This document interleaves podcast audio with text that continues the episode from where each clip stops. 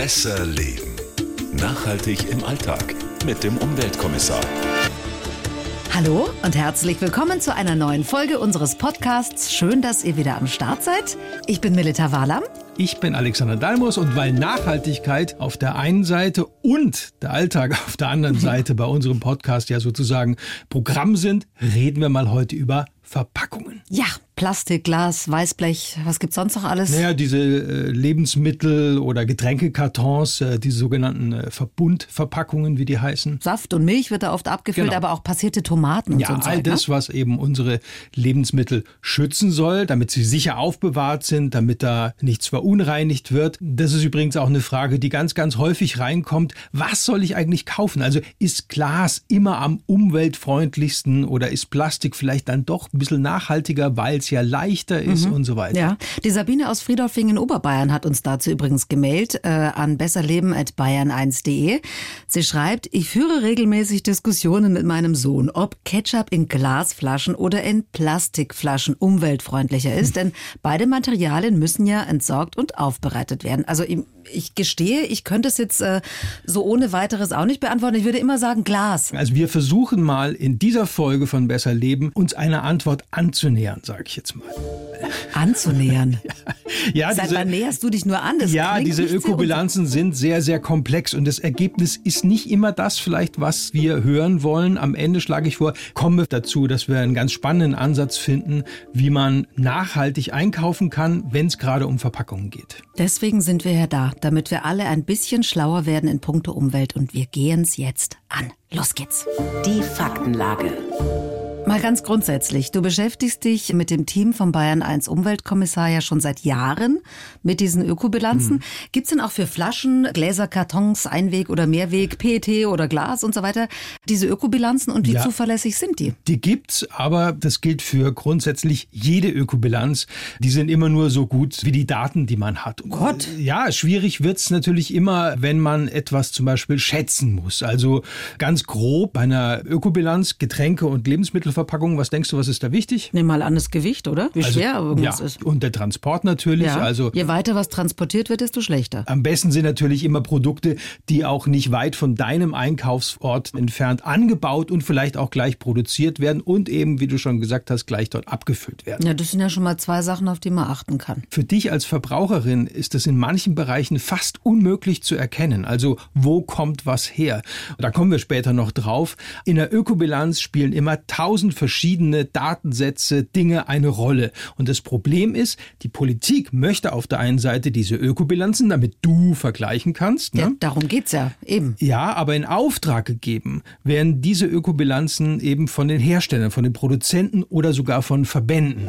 Da muss ich jetzt mal einhaken, weil wenn so eine Ökobilanz wissenschaftlich durchgeführt wird, also nach wissenschaftlichen Kriterien, dann muss es doch wurscht sein, wer es in Auftrag gibt. Theoretisch. Vom Ergebnis her ist das vielleicht tatsächlich so, aber das Problem sind eben diese Daten. Also ich erfinde jetzt mal den Verband der Tütensuppenhersteller. Ja. Das ist schön. Ja. Also die, die geben jetzt einen Studienauftrag, sind unsere Suppen in den Tüten nicht umweltfreundlicher als, ich sage jetzt mal, Fertigsuppen in Gläsern. Ich bin die Vorstandsvorsitzende des Verbands der Tütensuppenhersteller und wir haben ein Ergebnis. Ja, genau. Und jetzt kriegst du aber gar nicht alle Daten von der Konkurrenz, nämlich den von Suppen in Gläsern, weil die, ja, was weiß ich, nicht mitmachen wollen, weil die kein Interesse an dem Ergebnis haben und so weiter. Aber das Gewicht von so einer leeren Verpackung, also Glas zum Beispiel, das kann ich doch wiegen. Schon, aber es gibt ja so interne Prozessdaten. Also wie viel wird da abgefüllt pro Tag vielleicht, verpackt, äh, transportiert und so weiter und so fort. An diese Daten musst du erstmal rankommen. Das sind ja zum großen Teil auch interne Daten. Und das macht eben solche Ökobilanzen so wahnsinnig teuer. Und ganz am Ende, das kannst du dir wahrscheinlich ausmalen, sagt irgendeiner, stimmt doch gar nicht, was ihr da gemacht habt. und deshalb äh, wären, finde ich, Studien, die so öffentlich in Auftrag gegeben werden und in die alle, die im Markt eben mitmischen, ihre Daten reingeben müssen, eigentlich besser. Aber das mal nur Das- so als Hintergrund, damit man das weiß. Also dann gucken wir uns das mal genau an, wie wir das vergleichen können, wofür es Daten gibt. Genau. Gut zu wissen. Fangen wir mal an mit Mehrweg und Einweg im Vergleich. Ich würde jetzt äh, spontan sagen, Mehrweg ist immer besser. Es muss ja nicht neu produziert werden, sondern wird mehrmals verwendet. Ja, da bist du auch nicht allein mit dieser Meinung. Das sieht zum Beispiel auch Thomas Fischer so. Der ist Kreislaufexperte der Deutschen Umwelthilfe. An Mehrweg führt eigentlich kein Weg vorbei. Das stärkt nicht nur regionale Wirtschaftskreisläufe, sondern tut eben der Umwelt auch etwas Gutes, indem Verpackungen so oft wie möglich wiederverwendet werden. Das Spülen und äh, die Logistik einer Mehrwegflasche ist insgesamt umweltfreundlicher, als sie jedes Mal neu zu produzieren. Und stimmt's? Also das, was er sagt, ist natürlich erstmal Kritik an den Discountern, muss man sagen. Allen voran Aldi und Lidl, weil äh, dort das wirst du auch wissen, wird mhm. Mineralwasser extrem billig angeboten. Also was dazu führt, das wissen viele gar nicht, dass die Discounter mittlerweile 60 Prozent vom deutschen Wassermarkt Boah, beherrschen und mehr. Und die bieten eben keinen Mehrweg an, sondern nur Einweg mit Pfand. Boah, Wahnsinn. Also abgesehen davon, dass ich immer Leitungswasser trinken würde, aber gut, das ist eine andere Geschichte. Ich glaube, die meisten Verbraucher machen eh keinen Unterschied. Für die ist Einweg mit Pfand, also diese 25 Cent Pfandflaschen, ja. irgendwie auch Mehrweg das ist auch irgendwie ein Problem, weil die Mehrwegquote in Deutschland, und wir haben ja ein super System eigentlich, die sinkt seit 20 Jahren und mehr. Also bei Mineralwasser zum Beispiel haben wir nur noch 38 Prozent, also unter 40 Prozent mhm. Mehrweg.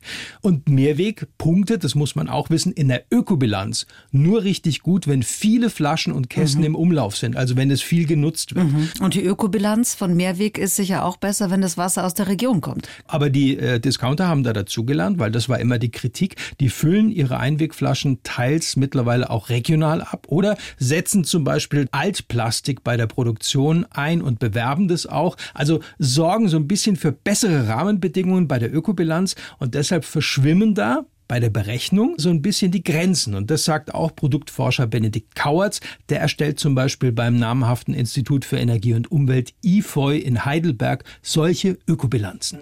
Wenn wir jetzt das Problem haben, wir haben hier eine Mehrwegflasche, die ist regional, und wir haben hier eine Einwegflasche, die ist regional, dann gilt natürlich so diese alte Glaubensweisheit nicht mehr unbedingt. Also nochmal für alle, die Mineralwasser kaufen wollen, mhm. damit wir das uns nochmal merken, regional und Mehrweg sind grundsätzlich eine gute Sache. Und da spricht dann eigentlich auch alles für Mehrweg, aber es sind eben kurze Transporte notwendig. Also das heißt, Mehrweg muss ja immer wieder zurücktransportiert werden zum Abfüller. Das muss man einfach wissen. Einweg eben nicht und da hätte Einweg einen kleinen Vorteil. Also mal plump, wer zum Beispiel in Aschaffenburg unter Franken lebt, mhm. ja, und Wasser aus der Rhön in einer Mehrwegflasche trinkt, der macht alles richtig. Ah. Ja? Und mhm. das ist natürlich nachhaltiger als, äh, was weiß ich, französisches Mineralwasser aus der Einwegflasche. Ja, das, das muss man auch ganz Das kann man sagen. sich ausrechnen, mhm. absolut. Ähm, mal abgesehen vom Wasser, ich habe das Gefühl, dass auch äh, Milch und Joghurt jetzt wieder öfter im Mehrweg angeboten wird. Ja, das stimmt. Also Glas ist wirklich wieder im Kommen. Da gibt es ein paar ganz gute Beispiele, dass das auch funktioniert. Schwarzwaldmilch aus Freiburg. Also die zum Beispiel verkaufen ihre Produkte in Mehrweg, vor allem natürlich in Süddeutschland. Mhm, die kenne ich. Und da gibt es auch noch die bayerische bayerische Milchindustrie. Äh, die bietet Milch, Sahne, Joghurt in Mehrweg an. Und das ist äh, eine Zentralgenossenschaft, die ist in der Hand von Molkereien und Landwirten. Das sagt mir jetzt gar nichts. Weil du vielleicht eher die Marken kennst. Also Frankenland. Äh, das sagt mir was. Genau. Oder Thüringer Land. Also auch die Rohstoffe kommen immer aus dem umliegenden Einzugsgebiet. Aber die Verbreitung ist eben regional streng begrenzt. Also Alpenmilch in Glasflaschen eben nach, was weiß ich, Mecklenburg-Vorpommern zu transportieren durch ganz Deutschland Deutschland ist eben dann nicht mehr nachhaltig, Mehrweg hin oder her. Sehr schön, dann blicken wir da schon mal durch. Vergleichen wir mal. Kommen wir mal zu dem Bereich, wo es kein Mehrweg gibt, also Konserven und solche Geschichten. Wir mhm. hatten da die Frage von Sabine, die wissen wollte für die Diskussion mit ihrem Sohn, Ketchup in der Einweg-Plastikflasche oder in der Einweg-Glasflasche. Was ist besser? Hm. Also da muss man ganz klar sagen, Plastik ist leichter, es wird weniger Material benötigt und hier ist die Plastikflasche tatsächlich besser. Ach, also das allein ganz schon, ungern. Ja, aber, aber es so, ja? ist so. Was noch eine Rolle spielt, Glasverpackungen brauchen eben sehr, sehr viel Energie für die Herstellung. Also dieser Umschmelzprozess, wenn dann aus Altglas wieder neues Glas gemacht wird, der ist sehr hoch. Beim Recycling braucht man weniger Energie, aber er ist immer noch sehr hoch und deshalb ist die Plastikflasche tatsächlich besser in der Ökobilanz, wenn es um Einmalverpackungen geht in diesem Bereich. Das höre ich ganz ungern. Mhm. Aber umso wichtiger, dass wir eben das Plastik sammeln und dass es dann wiederverwertet wird. Schauen wir mal auf passierte Tomaten. Die gibt's ja oft in so Weißblechdosen. Mhm. Ja, gibt's aber auch in Glasflaschen mhm. und auch in diesen kleinen Kartonverpackungen. Da gilt auch für Glas wie auch Weißblech, die schneiden da gleich schlecht ab, weil eben beide Verpackungen werden nur einmal verwendet und auch beide, auch Weißblechdosen, brauchen in der Herstellung enorm viel Energie, also selbst wenn da Recyclingmaterial im Einsatz ist. Das heißt also, es ist besser und nachhaltiger, passierte Tomaten oder Tomaten in Stücke oder wie auch immer hm. in diesen Lebensmittelkartons zu kaufen. Also was die Ökobilanz angeht, ja, das sagt auch Benedikt Kauertz vom IFA-Institut in Heidelberg. Der hat nämlich diese Verbundverpackungen untersucht. Wenn ich natürlich eine ganz leichte Verpackung bauen kann, dann habe ich natürlich Materialeinsatz auch vermieden. Und das zeigt sich dann ökobilanziell. Also wer einfach ein gutes Verhältnis zwischen Füllgut und Verpackungsaufwendung hat, steht dann auch meistens relativ gut da. Also in diesen äh, ja, Kartons äh, mhm. ist ja auch oft Saft oder Milch drin. Also flüssige Lebensmittel. Aus was bestehen die denn überhaupt, diese Verpackungen? Zum Teil aus äh, einer Schicht Aluminium oftmals und auch Kunststoffen. Deshalb nennt man die auch Verbundverpackungen. Da gehört auch die Marke Tetra Pak dazu. Die kennen wahrscheinlich die mhm. meisten. Und die bestehen aus mehreren übereinander gelegten Schichten. So sieben Schichten und mehr. Boah, also wenn ich mir das anhöre, irgendwie mit Alu und Kunststoffe, sieben Schichten. Ich ja. meine, was ist daran nachhaltig? Nachhaltig? Weil die wenigsten wissen, dass da so etwa zwei Drittel äh, dieser Getränke oder Lebensmittelkartons, mal mehr, mal weniger, die bestehen aus Papierfasern, aus Holz mit FSC-Siegel, das heißt also aus nachhaltiger Forstwirtschaft aus Nordeuropa, weitgehend eben nachwachsende Rohstoffe und die sind dann eben noch ummantelt mit mhm. Kunststoffen und Aluminium, aber insgesamt macht das das Ganze eben auch nachhaltig. Mhm. Aber trotzdem, soweit ich weiß, sind diese Kartonverpackungen nicht ganz unumstritten ja. und das würde ich mir gerne noch mal genauer anschauen mit dir. Das Problem. Du hast gesagt, da sind ganz unterschiedliche Stoffe verbunden worden in diesen äh, Verbundverpackungen. Deswegen heißen die auch so. Ist es nicht schwierig, das dann beim Recycling alles wieder auseinanderzukriegen? Im Recycling überhaupt kein Problem, sagen zumindest mal jetzt die Hersteller. Aber bislang ist es so, dass man sagt, 70 Prozent von einem Getränkekarton oder, oder auch Lebensmittelkarton können recycelt werden. Und bald, sagen die Hersteller, sollen es über 95 Prozent werden. Die bauen gerade neu neues Werk nahe Köln. Michael Kleene, der ist Geschäftsführer vom Fachverband Kartonverpackungen für flüssige Nahrungsmittel in Berlin, der sagt, sie haben ein neues Konzept und kriegen das auch hin. Alle Unternehmen, die sich daran bislang versucht haben, sind allerdings über kurz oder lang an wirtschaftlichen Fragen gescheitert. Jetzt haben wir selbst rund 8 Millionen Euro in eine Recyclinganlage investiert. Das hätten wir sicherlich nicht gemacht, wenn wir nicht davon überzeugt wären, dass wir diesmal eine technisch und wirtschaftlich tragfähige Lösung gefunden haben. Wenn man sich das anhört, dann denkt man, Mensch, das ist doch alles fein. Recycling passt, Ökobilanz gut, aber die Kartons sind trotzdem so in der Kritik. Und warum?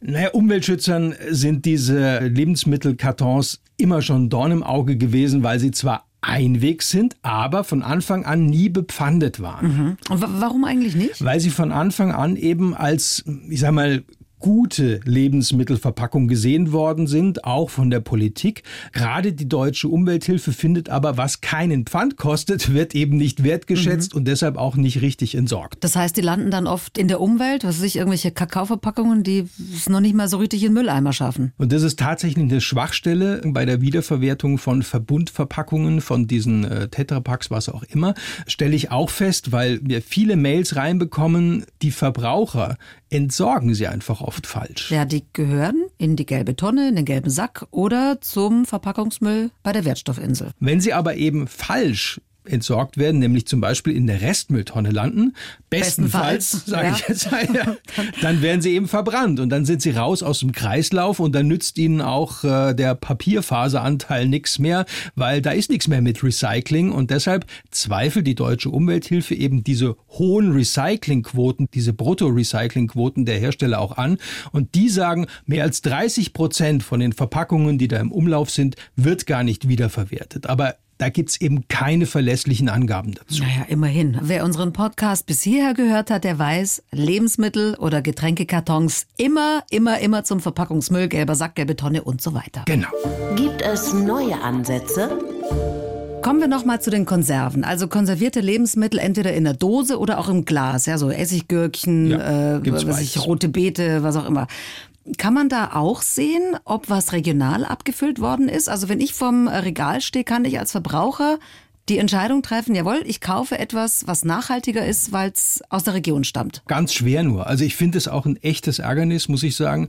Es gibt äh, nämlich bei konservierten Lebensmitteln, also bei verarbeiteten Lebensmitteln, keine Verpflichtung des Ursprungsland der Produkte und auch der Zutaten auf die Verpackung zu schreiben. Also nur mhm. bei Biokonserven zum Beispiel, da muss klar ersichtlich sein, kommt es zumindest mal aus der EU-Landwirtschaft oder nicht. Das ist ja doof. Mittlerweile schreibt zumindest mal eine EU-Verordnung vor, dass bei Achtung primären Zutaten die Herkunft ersichtlich sein muss. Primäre Zutaten, ja. also sprich äh, bei, bei passierten Tomaten sind sollten Tomaten drinnen sein, ja? Das ist Toll. richtig, das hast du ganz klar erkannt. Aber schlau. jetzt kommt, stammen die Tomaten zum Beispiel laut Dose oder eben Glas oder was auch immer von dem italienischen Hersteller, kommen aber eigentlich zum größten Teil aus China, was sehr oft was? vorkommt.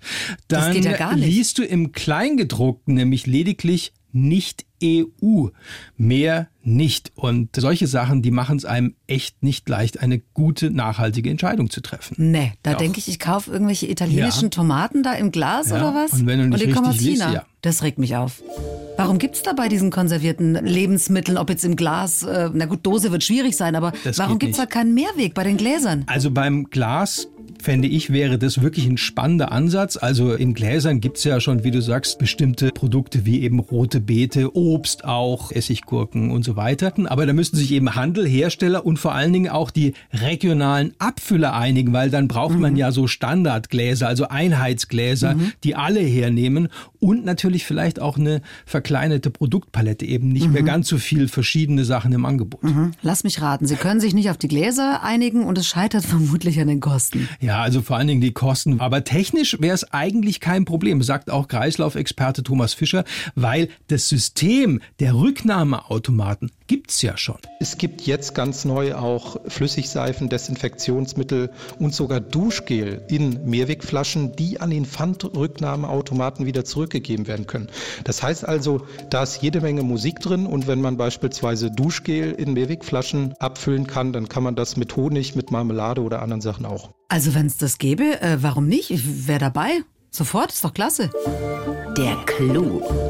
Eine Sache noch kurz zum Schluss, weil ich weiß, dass das für viele eine Rolle spielt. Die kaufen lieber Glas, also ein Lebensmittel im Glas, weil sie das Gefühl haben, das ist, ich sag mal, äh, ja, irgendwie für die Gesundheit besser, weil da nichts am Lebensmittel haften bleibt oder so. Ja, also das spielt jetzt zwar bei der Ökobilanz eher weniger eine Rolle, aber ganz klar, das stimmt. Also klar, es geht keine Wechselwirkung ein mit dem Füllgut, das drin ist. Und das bedeutet natürlich für dich als Verbraucherin einen größtmöglichen Produktschutz. Aber es ist ja auch eine Kaufentscheidung, ja? Ja, und natürlich auch eine wichtige. Es geht ja auch um die eigene Befindlichkeit. Aber mhm. natürlich Nachhaltigkeit, Ökobilanzen von Verpackungen ist eben auch wichtig, da drauf zu schauen. Vor allem, wenn es ums Vermeiden geht von ja, Verpackungen. Und ne? äh, da möchte ich auch nochmal ansetzen, weil das finde ich ist ein entscheidender Punkt, darf man nie vergessen, wenn man eben zum Einkaufen geht. Es gibt so Kleinigkeiten, die sind wirklich wichtig und entscheidend auch beim Einkauf. Und da kann ich als Verbraucher vieles richtig machen. Und auch wenn es banal klingt, zum Beispiel, dass man Besorgungen in einem Aufwasch macht. Also ja? nicht zehnmal fahren, sondern einmal Großeinkauf. Ganz genau. Also Bam. Also für die ganze Woche einkaufen, ja. wenige Einzelfahrten mit dem Auto zum Supermarkt. Und das hat wirklich einen großen Einfluss auf den persönlichen CO2-Abdruck. Und das darf man nicht vernachlässigen, auch was Lebensmittelverschwendung, sage ich jetzt mal, angeht, dass mhm. Produkte einfach auslaufen und weggeworfen werden. Das sind so Sachen, die wirklich unterschätzt werden, aber wirklich auch nachhaltig im Einkauf sind. Und klar, mir geht's auch so, dass ich mal was vergesse Kasse beim Großeinkaufen ja. dann schick mal die Kinder mit dem Fahrrad. Kinder, geht los. Papa hat's vergessen. Nein, aber genau das ist ja die äh, DNA, sag ich mal, von diesem Podcast. Man muss nicht immer gleich das ganz, ganz, ganz große Rad drehen, aber Kleinvieh macht auch Mist und wir versuchen eben mit so klitzekleinen Schritten im Alltag einfach in bestimmten Bereichen ein bisschen besser zu werden. Alexander, es war mir eine Freude. Mir auch. Also wenn es euch gefallen hat oder auch was nicht so gefallen hat, gerne eine Mail an besserleben.bayern1.de. Und viel mehr Hintergrund noch zur Frage, welches ist die nachhaltigste Verpackung, die gibt es unter bayern1.de slash besserleben. Bis zum nächsten Mal. Besser leben. Nachhaltig im Alltag mit dem Umweltkommissar. Wenn ihr Fragen habt oder Ideen oder auch Kritik, gerne an besserleben@bayern1.de.